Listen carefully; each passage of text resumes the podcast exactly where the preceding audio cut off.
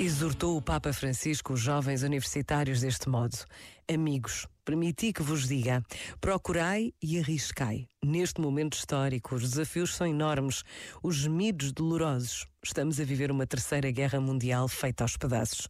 Mas abracemos o risco de pensar que não estamos numa agonia, mas num parto. Não no fim, mas no início de um grande espetáculo. E é precisa coragem para pensar assim. Por isso, sede protagonistas de uma nova coreografia que coloque no centro a pessoa humana, sede coreógrafos da dança da vida. Este momento está disponível em podcast no site e na app da RGP.